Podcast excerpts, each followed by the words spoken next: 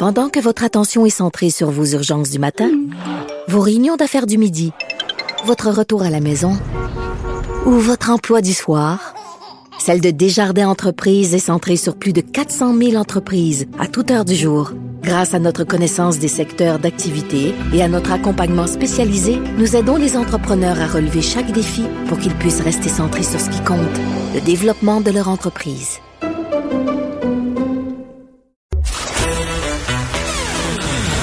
Entre deux lavages de main. On va ouvrir certains robinets. Vincent Dessureau commente l'actualité avec vous. Cube Radio. Un été pas comme les autres. Alors que le point de presse n'est toujours pas terminé hein, de M. Arruda et de Christian Dubé répondre aux questions. On est toujours à surveiller euh, euh, si des, éléments intéressants d'information ressortent de tout ça. Vous rappelant que c'était euh, les bars aujourd'hui au centre de toutes les annonces, donc ils devront fermer à minuit maintenant.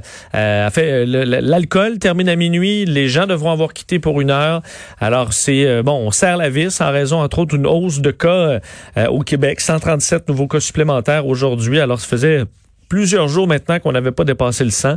Alors, euh, ben, c'est le cas aujourd'hui, évidemment, sur une tendance à surveiller, voir si elle est euh, solide ou si c'était seulement un soubresaut, disons, dans euh, la courbe qui était vraiment assez plate depuis quelque temps. Et on sait qu'au centre là, de, énormément de discussions au Québec. Le masque, c'est vraiment le sujet numéro un qui déchire. Euh, je suis allé dans la région de Québec en fin de semaine. Là-bas, presque personne ne porte. Tu vois qu'à Montréal, euh, ça, on l'avait délaissé le masque. Et là, je pense que ça revient pas mal. Entre autres, dans le mois qui reprend le métro, j'en vois énormément de masques à nouveau. Euh, surtout que, bon, on s'apprête à à le, rendre obligatoire. Ce sera le cas dans les, dans les prochains jours. Euh, et, mais ce sera difficile si jamais on impose le masque aux Québécois dans les euh, espaces bon confinés à l'intérieur. On s'attendait même peut-être à ce que ce soit annoncé aujourd'hui dans ce point de presse que on allait imposer cette mesure-là à la grandeur du Québec. Euh, pour en parler, euh, il existe un groupe hein, des masques pour tout le monde qui défend et qui propose le port du masque obligatoire au Québec. pour en parler, ils sont peut-être déçus du fait que ça n'a pas été annoncé aujourd'hui. On rejoint Nancy Delagrave, physicienne, mathématicienne et cofondatrice euh, de ce groupe des masques pour tout le monde. Madame Delagrave, bonjour. Bonjour, M. Dessureau. Donc, êtes-vous euh, déçu que euh, dans ce point de presse, on n'ait pas retrouvé de nouvelles mesures sur le port du masque? Est-ce que vous vous y attendiez? On s'y attendait. Depuis mardi, on entendait par les journalistes que ça allait être le cas. Euh, je travaille aussi avec un groupe euh, de médecins surtout qui, qui, ont fait des pressions et on a déposé hier euh, une pétition de 350 noms au cabinet du docteur, ben, pardon, de Monsieur Legault. Et on, on s'attendait à ce que ce soit fait et on est déçus. On, on, comprend l'importance de de faire des annonces sur les bars, mais en réalité, une bonne manière aussi de gérer l'éclosion des cas dans les bars, c'est d'imposer le port du masque. D'ailleurs, à Montréal, il y a deux bars euh, au minimum qui l'ont fait.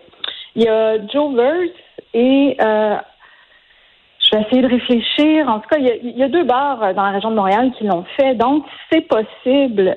Et moi, ce que je voudrais vous dire, c'est qu'en Tchéquie, ça a pris trois jours pour imposer le port du masque obligatoire au pays. Et ça a été un mouvement où toutes les couturières, les couturiers se sont mis à, faire des masques et en distribuer à tout le monde. Et euh, en Tchéquie, ça se passe très, très, très, très bien maintenant. Et ils ont, à dire, relâché les mesures parce qu'ils ont presque plus de cas. Euh, ici, euh, l'acceptabilité sociale, euh, ça semble être, très difficile. Mais effectivement, il, y a, quelques mois, euh, Madame Delagrave, on dirait que les Québécois, tout le monde rentrait dans les rangs, on suivait ce que le gouvernement disait à la lettre, même que les Québécois étaient ceux qui respectaient le plus les règles au, au Canada. Euh, où, est-ce qu'on a perdu les gens là-dessus sur le, le, masque, selon vous? Ben, je pense que c'est deux choses. Premièrement, il y a la question de Excusez-moi, j'ai un écho, ça, me dérange un petit peu. Donc, euh, tous les gens écoutaient le point de presse au départ et euh, il y avait une clientèle captive. Et malheureusement, le message du docteur Arruda était confus. Euh, D'abord, il a dit que le masque pouvait contaminer, les gens pouvaient se contaminer en portant les masques. Ensuite, il a dit que ça donnerait un faux sentiment de sécurité. Et il a dit ça quand quand les gens étaient captifs, alors que lorsqu'il a recommandé le port du masque et lorsqu'il a recommandé le fortement le port du masque, il n'a présenté, à ma connaissance, et je suis quand même assez bien les points de presse, euh, aucun argument scientifique qui disait, par exemple, que le masque ben, retient à la source, donc protège les autres qui sont dans la même pièce que nous, protège le porteur. L'évidence est assez claire. Euh, une méta-analyse de, de Lancet a jugé que seulement pour la COVID, on réduit ses chances de 85% en portant le masque d'attraper la COVID et aussi protège la collectivité. Donc, quand on a 80 à 100% d'adhésion au niveau du port du masque, on se ramasse dans une situation comme Taïwan, où est-ce qu'il y a 24,5 millions d'habitants qui n'ont jamais été confinés et qu'il n'y a seulement que 7 décès. Bon, c'est ça. Scientifiquement, euh, on a bon des réponses, mais on le on le voit pas euh, comme un, un, outil parce que les gens vont défendre leur, leur liberté en disant, mais moi je garde ma liberté, mais c'est beaucoup un outil qui permet la liberté, le masque, et ça, ça semble être peu être peu compris. Exactement. Lorsque on, on a un masque, premièrement, c'est possible de se rapprocher un peu plus. C'est possible, c'est possible de continuer euh, nos activités sociales. Euh, moi, je connais euh, des gens qui euh, sont immunosupprimés, font de la dialyse, des choses comme ça, et c'est des gens qui vivent avec la peur au ventre parce qu'ils pensent que si elles sortent, s'ils sortent, à ce moment-là, il y a des ils peuvent attraper la COVID et s'ils attrapent la COVID, c'est une c'est un diagnostic de mort selon eux ou presque. Donc, on, on, protège tous les gens. Mais on se protège aussi. Et euh, il ne faut pas penser que parce qu'on est jeune, on est euh, on n'est pas touchable. En réalité, euh, il y, a, des gens de 20, 30 ans qui sont décédés et en réalité, souvent les symptômes, on les voit quelques mois après et les gens ne réalisent pas qu'ils ont des lésions au poumon et des choses comme ça. Ils ont, souvent même, ils ont des lésions au cerveau euh, qui vont, euh, je sais pas, leur donner des, euh, une perte de connaissance ou des choses comme ça. Donc, euh, et, et on l'a dit. Ouais, ben, on, on, on l'a vu là, et je, je, posais la question où est-ce qu'on a échappé un peu les, les, les gens, mais comment on les ramène si on sent le besoin, puis on voit effectivement le cas qui, qui augmente, puis moi je, on, je pense que de, de, de passer par le port du masque plutôt que par le fait de se reconfiner ou de fermer encore une fois des, des pans de notre économie. Je préfère euh, vraiment porter le masque. Il faut rappeler qu'on le porte pas du matin au soir, on le porte dans des, euh, en allant à l'épicerie, euh, en allant dans le métro ou dans l'autobus. C'est, c'est pas si pire que ça.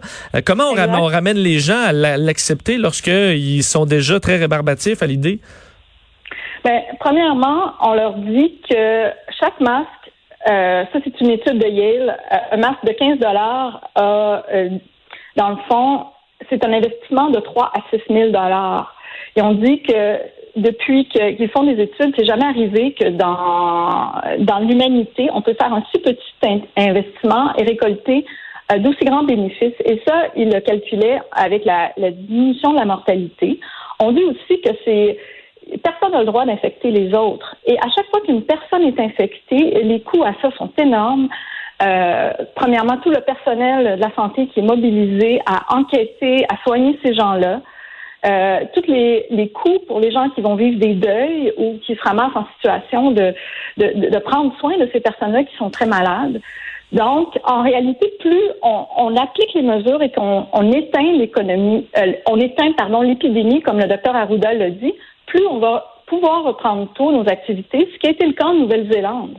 En Nouvelle-Zélande, euh, ils ont presque plus de cas et euh, ils peuvent rouvrir avec beaucoup, beaucoup moins de restrictions. Alors que nous, on vit toujours avec euh, l'épidémie qui gronde comme un feu de forêt. Là.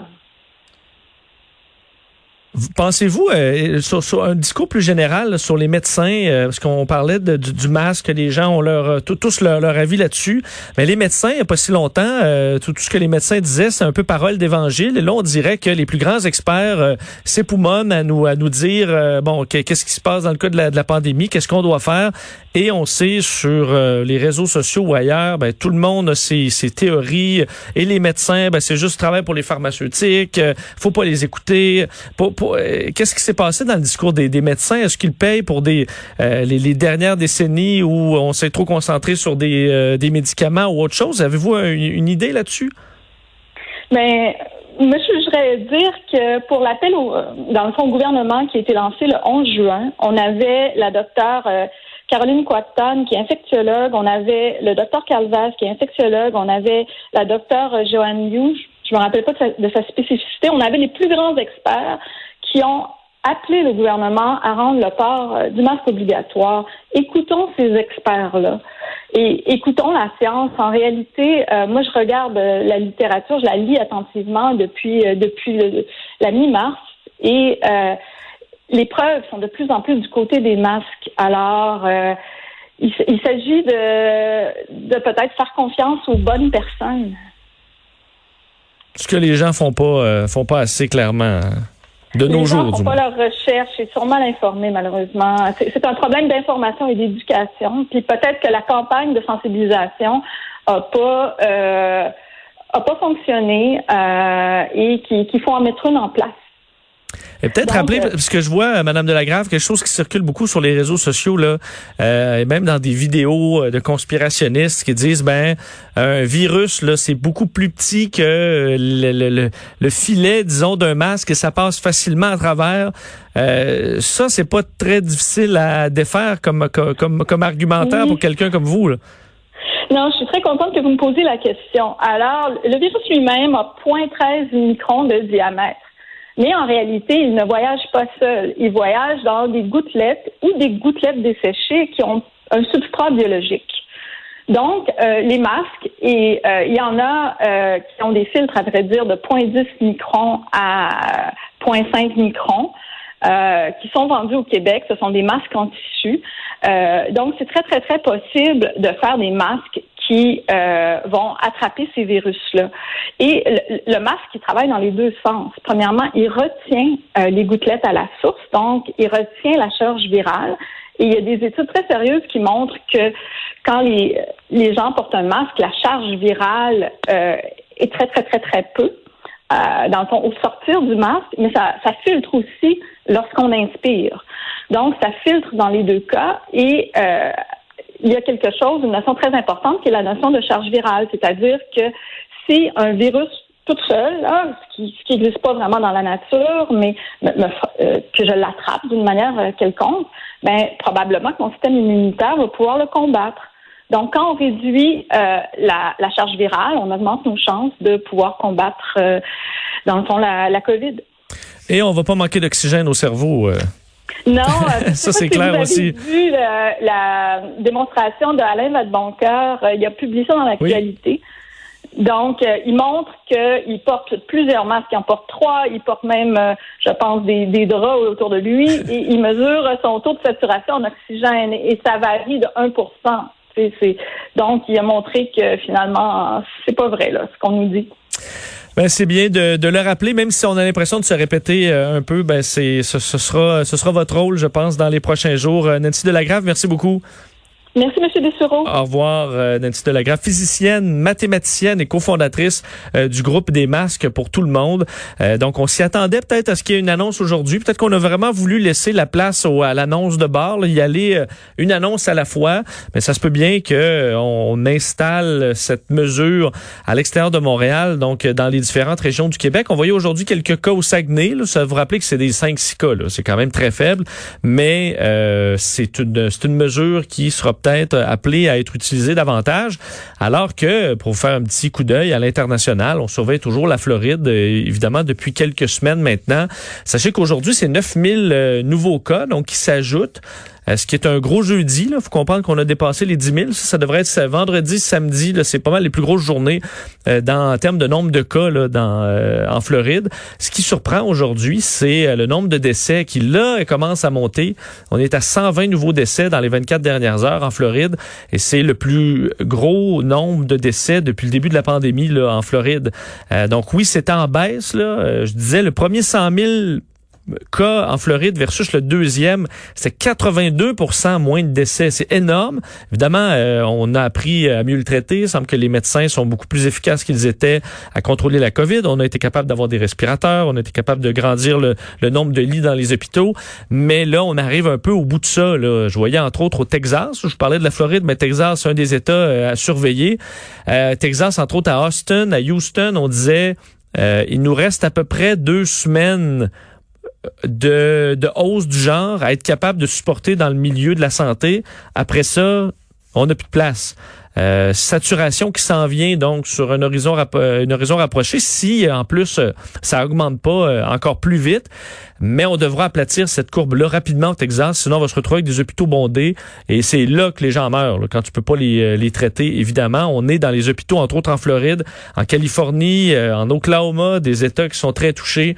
Là, c'est la, la, course. Là où on était, nous, il y a quelques mois, la course au lit, ouvrir des nouveaux étages, installer des nouvelles unités de soins euh, intensifs, des unités à pression négative pour la COVID. C'est le c'est la course folle pour essayer de faire des lits. Pour l'instant, on n'en manque pas aux États-Unis, mais à certains endroits, ça commence à devenir assez chaud et euh, les bilans de décès, malheureusement, seront, euh, seront à la hausse un peu partout. Comme on voit l'âge moyen également des gens qui sont atteints de la COVID en Floride qui augmente un peu au fil des jours on arrivera à une population qui est plus fragile.